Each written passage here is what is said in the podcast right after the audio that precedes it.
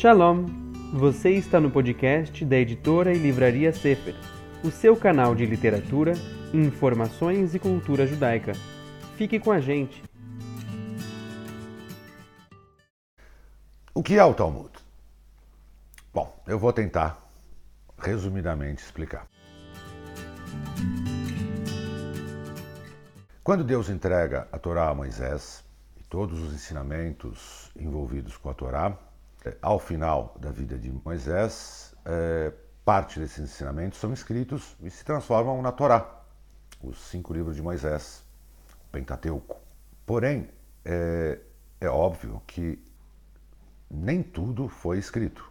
Uma boa parte, talvez até mais do que está escrito na Torá, é, tudo que envolve esses ensinamentos transcritos na Torá é, continuaram sendo transmitidos de geração em geração, conforme a ética do Sinai logo diz, Moisés transmitiu a Josué, Josué aos anciãos, os anciãos foram passando, houve uma cadeia de transmissão de toda essa informação do que se chamou de Torá oral, os ensinamentos, as regras, os detalhes que complementam aquilo que está uh, escrito na Torá. Isso permaneceu por um longo período, dois mil anos quase. Esses ensinamentos foram transmitidos, passaram pelos profetas, passaram pelos sábios, enfim, eram transmitidos oralmente. As pessoas, uh, além do texto escrito, a explicação, a aplicação daqueles conceitos era transmitida oralmente.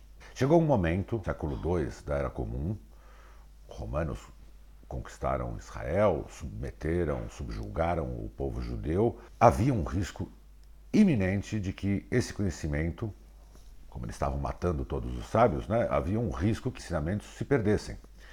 O líder da época, Rabi Judá Anassi, Judá o príncipe, líder incontestável daquela geração, tomou a difícil decisão de escrever aqueles ensinamentos, transcrevê-los, editá-los, compilá-los, transformá-los em texto escrito com todos a, a, a, dificuldade que isso representava e, e, o perigo de muita coisa se perder, porque quando você compila, nem tudo vai ser transcrito e exatamente a amplitude que, que, que aquilo oralmente tinha ia se perder, ia, ia se diminuir.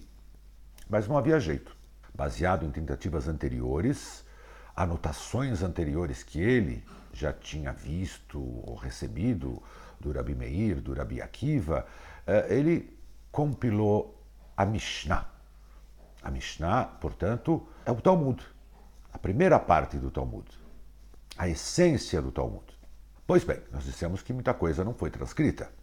Todo esse restante continuava na mente eh, eh, dos sábios era colocado, apresentado nas discussões, quando se analisava alguma questão específica. E, nesse mesmo período, essa Mishnah foi transmitida, divulgada para vários setores. Havia uma parte muito importante do povo que estava morando eh, na Babilônia, e lá eles tinham academias de estudo.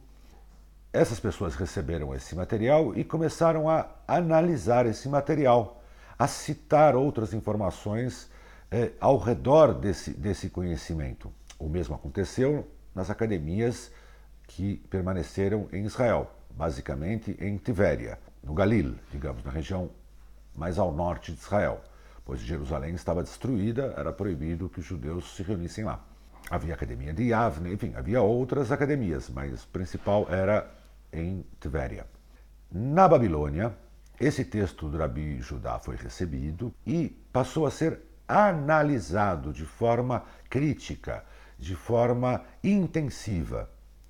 Então o Rabi Judá citou uma situação, ah, mas espera aí, mas havia um outro texto, às vezes chamado de Tosefta, é, é, esse texto o Rabi Judá não citou. E eles começaram a discutir, a criar discussões, eram apresentações, vinha um rabino e fazia uma apresentação de um tema, havia um auditório, as pessoas ouviam.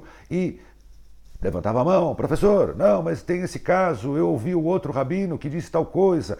E aí levantava o outro e dizia, não, mas eu aprendi do meu mestre que nessa situação era assim. Havia discussões longas, às vezes sessões de discussão em várias academias na Babilônia, e a transcrição dessas, dessas discussões se transformaram na Gemara.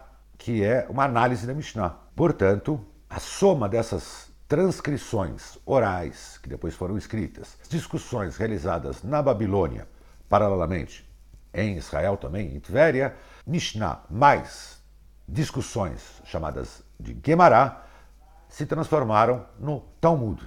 E nós temos então as discussões da Babilônia que, que geraram, mais a Mishnah, o Talmud da Babilônia, Talmud Bavli. A Mishnah mais as discussões eh, realizadas em Israel compõem o Talmud de Jerusalém. O Talmud de Jerusalém, muitos tratados se perderam, era uma região que estava sob domínio romano, eles adoravam destruir textos e, e, coisas judaicas. Da Babilônia não havia tanta perseguição e se preservaram muitos tratados. Provavelmente não todos.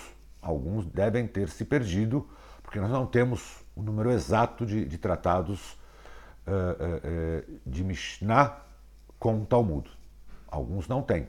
Um deles, por exemplo, como a Ética dos Pais, o Avot, é, é uma transcrição de máximas e não há discussão. Compilou-se os ensinamentos, as pérolas que em várias gerações costumavam dizer e ilustrar as suas prédicas, os discursos que eles faziam na sinagoga, enfim, quando eles se reuniam e tudo mais.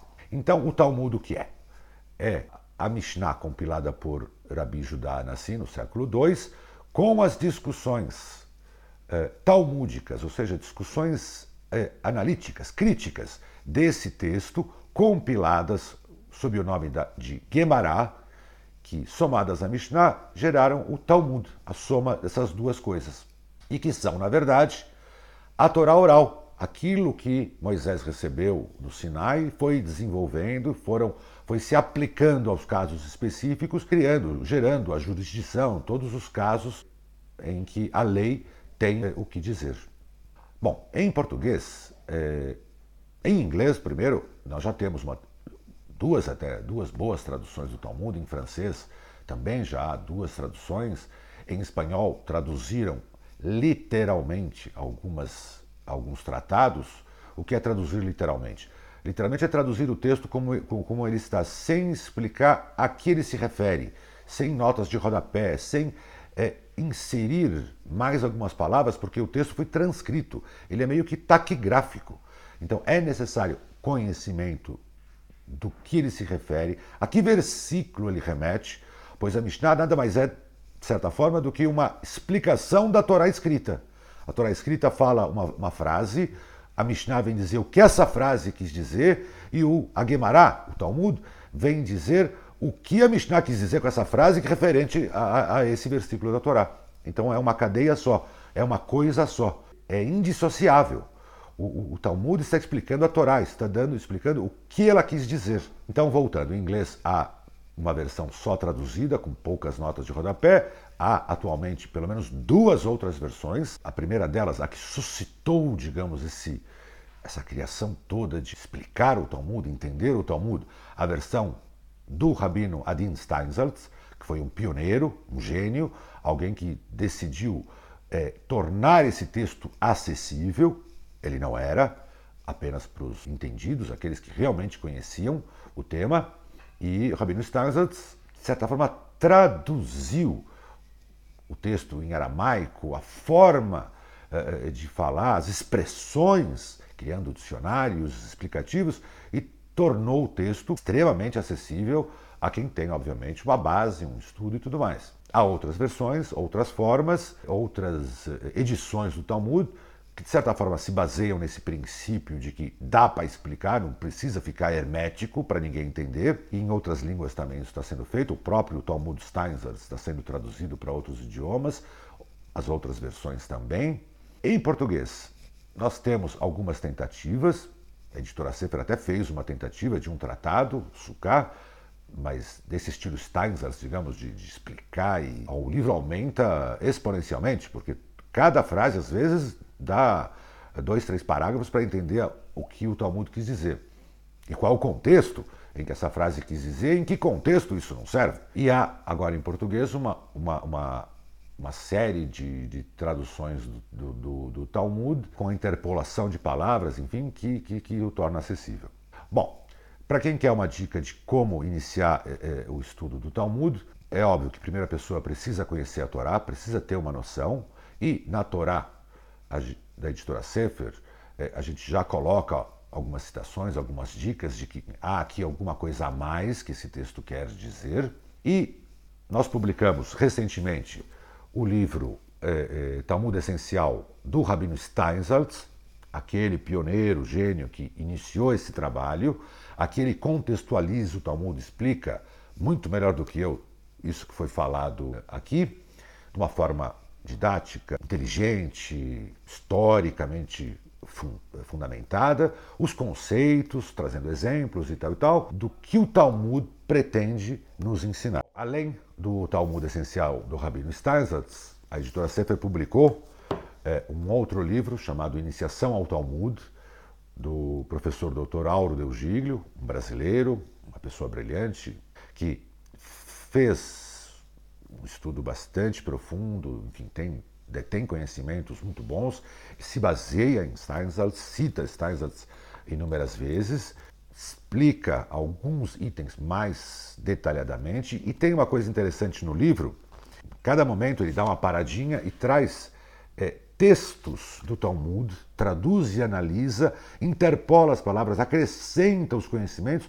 aquilo que o Steinsaltz fez ele repete o estilo, faz é, isso é, é no estilo Steinsaltz, ou seja, no estilo para se entender o, o que está sendo falado, e uma quantidade bastante razoável de, é, é, de textos do Talmud, não é pouca coisa não, traz as regras, as 13 regras do, do Rabi Ishmael, os métodos de derivação do estudo, enfim, é um trabalho que também vale a pena para se preparar para o estudo do Talmud. E, por fim, eu citei já esse livro, a, a Ética do Sinai, ou Pirkei Avot. Aqui é outra coisa, aqui é o espírito do Talmud. O que pensavam, quais eram os valores éticos, morais é, que esses homens, esses gigantes que elaboraram o Talmud, o que eles pensavam?